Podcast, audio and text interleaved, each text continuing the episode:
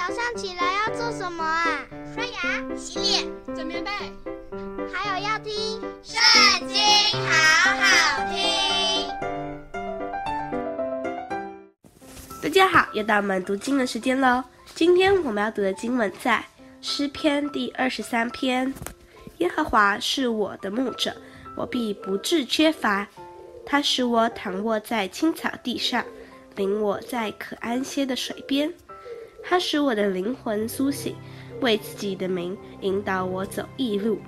我虽然行过死荫的幽谷，也不怕遭害，因为你与我同在。